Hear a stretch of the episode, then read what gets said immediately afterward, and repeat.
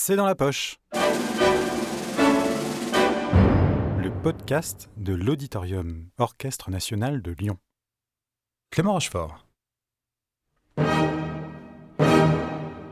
Cette année, au programme, 250e anniversaire de Beethoven oblige, sa symphonie numéro 3 en mi bémol majeur, communément appelée l'héroïque, composée entre 1803 et 1804 et créée l'année suivante au Theater an der Wien de Vienne.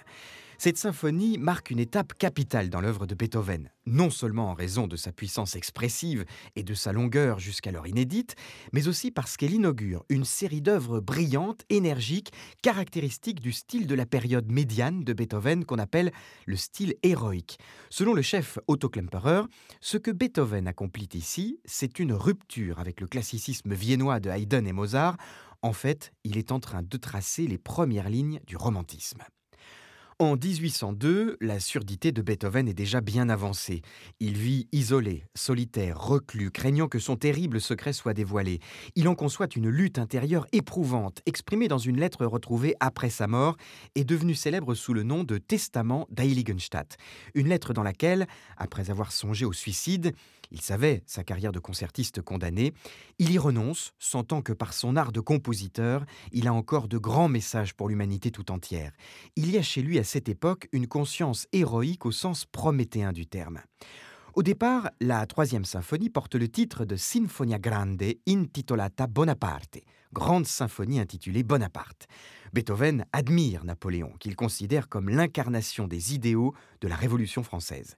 Mais lorsqu'il est proclamé empereur en 1804, c'est la désillusion.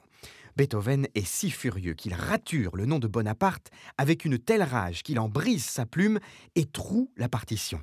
Du coup, il change le titre pour Sinfonia Eroica, composta per festeggiare il sovvenire d'un grand uomo, symphonie héroïque pour célébrer la mémoire d'un grand homme. La troisième symphonie est en quatre mouvements, dans l'organisation desquels on peut voir une sorte de transposition du principe d'un de ses livres de prédilection, La vie des hommes illustres de Plutarque, où chaque héros moderne est placé en regard d'un héros de l'Antiquité. Et comme dans le final, Beethoven emprunte un thème à son propre ballet Les créatures de Prométhée, on peut imaginer l'héroïque comme un diptyque qui mettrait en regard Napoléon et Prométhée, figure mythologique salvatrice qui apporte le feu à l'humanité. À sa création, la troisième symphonie suscite l'incompréhension. Czerny raconte qu'elle fut considérée comme trop longue, surchargée, incompréhensible et beaucoup trop bruyante. Il faut dire que rien que le premier mouvement est quasiment aussi long à lui seul qu'une symphonie entière de Haydn. Mais est-elle aussi incompréhensible que le public viennois le dit? Le premier mouvement est donc très développé. 691 mesures. Cependant, il répond au schéma traditionnel de la forme sonate classique, une forme en trois parties avec l'exposition d'un thème principal, son développement, le compositeur joue avec des morceaux du thème, les renverse, les accélère, change leur tonalité, etc. Puis sa réexposition. En revanche, Beethoven rompt avec l'habitude qui consiste à écrire une introduction avant l'arrivée du thème. Ici, et on est dans le caractère héroïque dès le début, l'introduction se résume à deux accords martiaux immédiatement suivis du premier thème, exposé par les violoncelles, repris par les bois, les violons, puis le tutti fortissimo.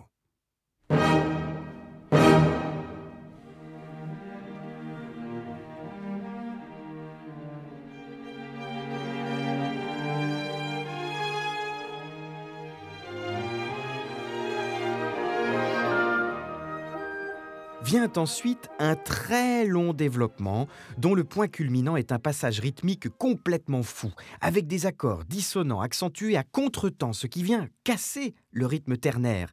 Puis Beethoven amène soudain un nouveau thème, très doux, chanté par les hautbois, avant le retour étonnant de la réexposition du thème principal. Pourquoi étonnant?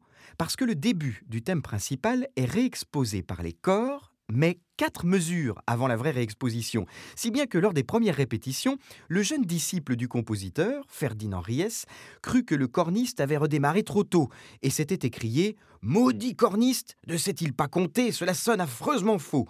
Autant vous dire qu'il passa un mauvais quart d'heure, car si, c'était bien écrit comme ça. Mais tendez l'oreille et vous allez entendre cette sorte d'ingénieux faux départ ménagé par Beethoven.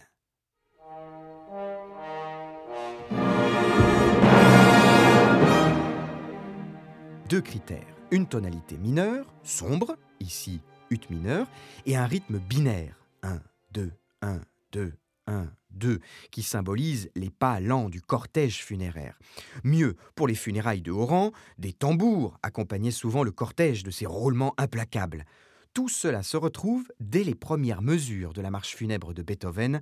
Les violons, dans le grave, entonnent d'abord le thème funèbre, avec un rythme pointé, encore plus solennel, repris ensuite par les hautbois.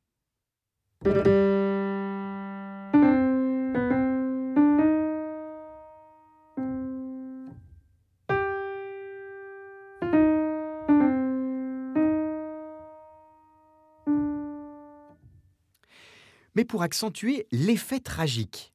Violon 2, alto, violoncelle et contrebasse jouent ce qu'on appelle une note pédale, c'est-à-dire une note immuable, à ceci près que Beethoven écrit pour les contrebasses une sorte d'appoggiature qui imite le roulement des tambours funèbres.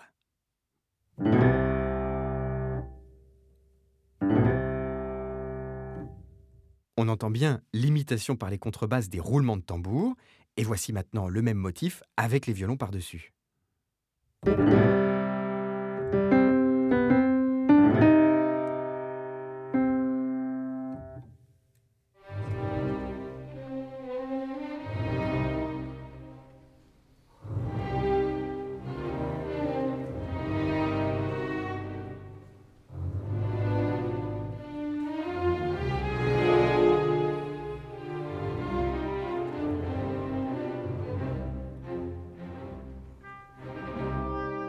C'est magnifique, à telle enseigne que cette marche a souvent été jouée pour de grandes funérailles, comme celle du président Franklin Roosevelt ou des chefs Arturo Toscanini et Claudio Abbado.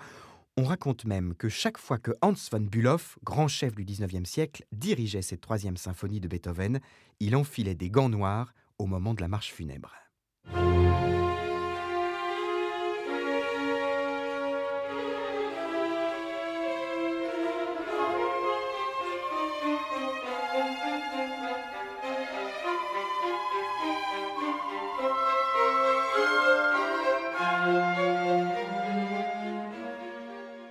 Le scherzo apporte ensuite une détente pleine de vivacité bienvenue. Son thème semble emprunter une chanson populaire. Un scherzo est presque toujours structuré de la même façon. Un thème très vif, puis une partie centrale plus lente, appelée trio, puis la reprise du thème vif du scherzo. Ici, dans son trio, Beethoven semble évoquer l'univers de la chasse, car ce sont les corps qui chantent le thème du trio, comme un appel, au loin, à la battue. On est toujours dans une atmosphère héroïque.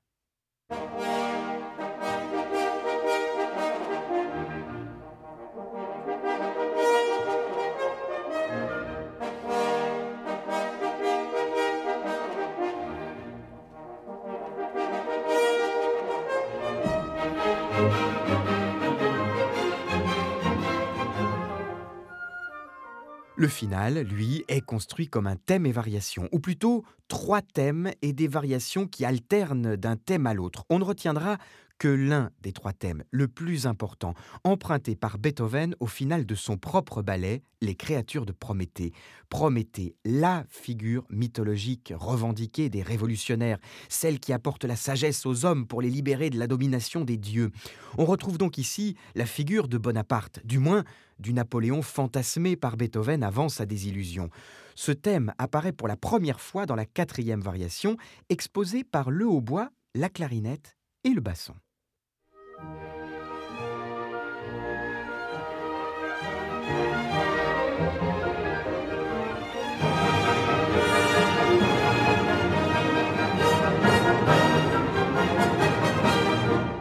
En fait, c'est le seul vrai thème à retenir, car il domine tout le final de la symphonie, tantôt grave, éloquent, tantôt joyeux et dansant. Il sera même repris partiellement dans la coda étourdissante, comme si Beethoven voulait affirmer le caractère politique révolutionnaire de sa symphonie. Il le martèle une dernière fois avec corps, basson, puis clarinette, hautbois et flûte, comme s'il nous disait Désormais, rien ne sera plus jamais pareil.